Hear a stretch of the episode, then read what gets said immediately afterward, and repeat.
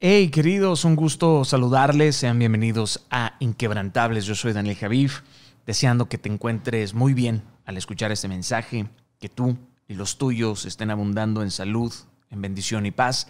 Agradecido claramente por el tiempo y espacio que me das para entrar en tu vida y que para mí siempre es sagrado. Hoy hablaremos sobre el desarrollo de los compromisos y la extensión de un compromiso en diferentes fases.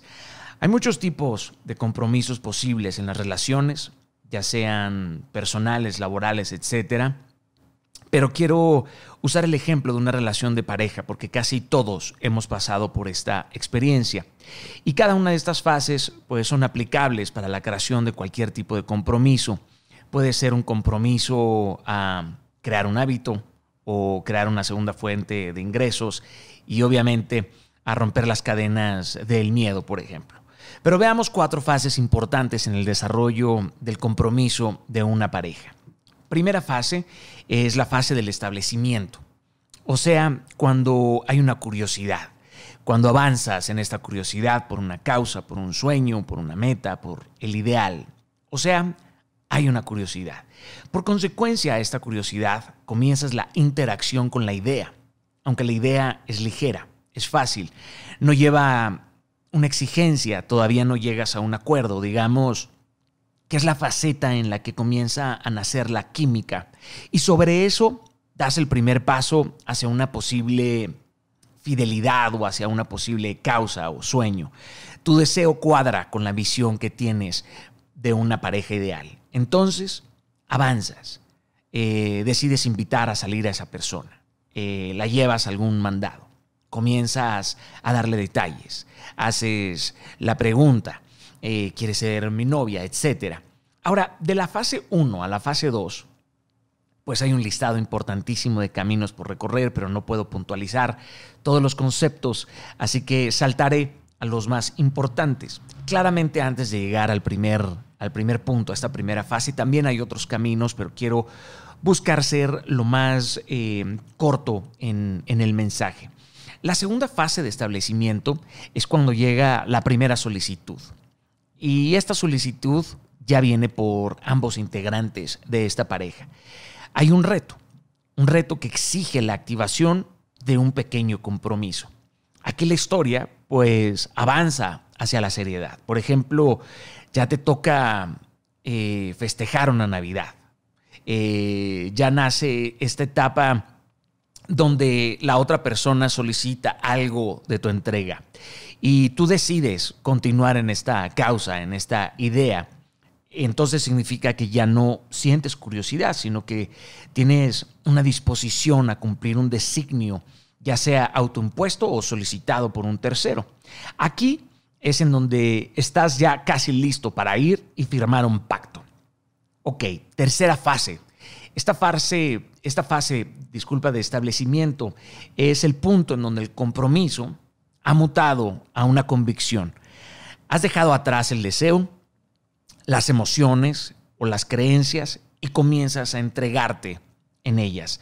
En esta etapa se llega ya a una relación de confianza y ya hay pactos de lealtad y de fidelidad. Se construye un puente que te catapulta a una determinación férrea de mantenerte firme en, en, una meta, a pesar de que entiendas que va a haber retos o que va a haber conflictos más adelante.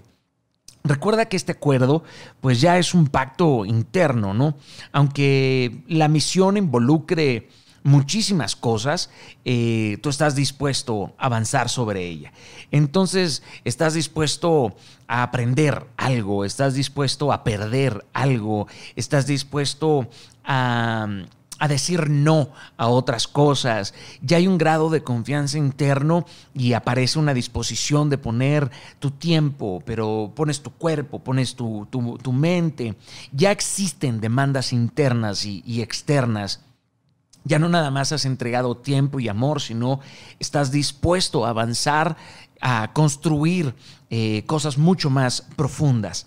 Aparece la cuarta fase, eh, que más que una fase, creo que ya es una dimensión, porque en esta dimensión te rindes integralmente ante el propósito con la otra persona y decides multiplicarte en ese propósito que comparten. Has llegado al nivel de la comisión. Es justo aquí donde compartes y tejes tus convicciones con la otra persona y empiezas a redoblar tu capacidad pues de crear un nexo eh, con la otra persona.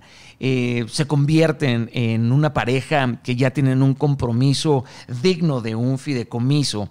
Ya no nada más comparten ideas, eh, aunque no sean las mismas ideas, comparten ideas, ¿no? cantan en armonía, pero no al unísono. Ah, van entregando su, su, vida el uno con el otro, así como empiezas a definir eh, bueno, pues los, los propósitos en, en, conjunto. Es importante, querido, que identifiques estas fases, porque solamente identificando estas fases vas a poder identificar las fases de la extinción de estos compromisos.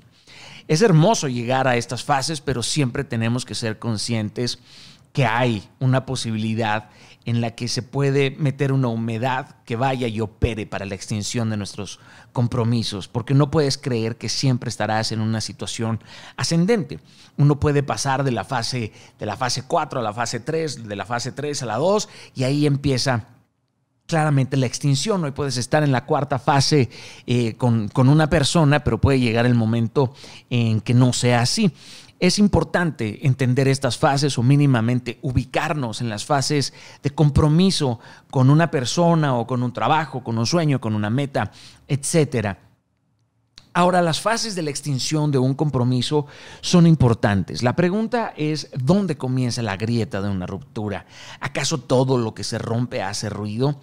¿Cómo puedo ubicar el estado de una relación en cuanto al compromiso mutuo? Bueno, considero que existen muchas fases también en la extinción, pero hay cuatro, igualmente como en, la fase, en las fases de, de la creación de un compromiso, existen cuatro que son muy importantes en la extinción de un compromiso. La primera fase, en camino a la extinción de un compromiso, es muy fácil de ubicar, es cuando comienzas a ofenderte por todo. Y estas emociones te van a ir debilitando. Sientes que estas ofensas se acumulan en algún lugar de ti. Eh, comienzas a ver grietas entre lo que haces y lo que quieres. A pesar de esto, pues eres alguien que decide continuar con la causa, pero notas pues una intermitente pérdida de entusiasmo con esa persona. Aumentan las veces que empiezas a echar de menos aquello que has dejado de hacer para satisfacer eh, los pactos de este compromiso. Si estás en esta primera fase, ubícate rápidamente. Ahora, la segunda fase de extinción es clara, porque la segunda fase de extinción es la duda, aquí donde nace la duda. Y la duda, si no la detenemos o la resolvemos, nos divide mentalmente. Empieza a dividirte emocional y espiritualmente. Se desata un debate entre tus conveniencias y tus convicciones, tus deseos y tus circunstancias. Eh, le empiezas a subir el volumen a las voces de quienes nunca han estado comprometidos contigo y empiezas a identificarte y luego a justificarte poco a poco para prepararte para una ruptura. Entonces aparece la apatía. Y esta apatía no nada más está presente, sino se hace protagonista, porque la apatía te lleva a la discordia. Y la discordia provoca las primeras raíces de amargura. Aquí el adiós comienza a tomar un poder inminente. Cuando llegas a la tercera fase de extinción de un compromiso, ya has perdido subjetivamente la fe. En consecuencia de la pérdida de esta fe, pues tus actos y tus palabras comienzan a revelar la fragilidad que, que tiene este compromiso. Está lleno de dudas, de conflictos, y empiezas a imposibilitarte para repararlo y comienzas a tomar la decisión de tirarlo. Esta frase resume de forma sencilla lo que puede pasar en un matrimonio. Si el oro se oxida, no era oro. Si el amor se acaba, no era amor. En esta fase, pues ya no importa el tamaño del conflicto, ni la amenaza o el reto, porque empieza a consolidarse la decisión tácita de no continuar. Y aquí es en donde avanzas al espacio de no quiero luchar, no quiero intentar, es mejor tirar, desechar que buscar componer. La cuarta fase de extinción de un compromiso es eh, pues la peor de todas, porque ya se ha causado un daño en el pasado, en el presente y claramente un daño inminente en tu futuro. Es indispensable evitar llegar a esta situación porque se produce un punto por lo regular de no retorno y sobre todo esta fase de extinciones en donde la herida se ha hecho tan grande que genera una marca imborrable. No nada más está presente la apatía, el desdén, etcétera, sino que no hay una disposición, no existe ya la voluntad ni de un arrepentimiento ni de una transformación de naturaleza. Simplemente decides no continuar. Creo que el reto eh, siempre es ubicarnos y estar dispuestos a interceder lo antes posible, o sea, interceder en la primera fase. Tampoco te alarmes al detectar la primera fase.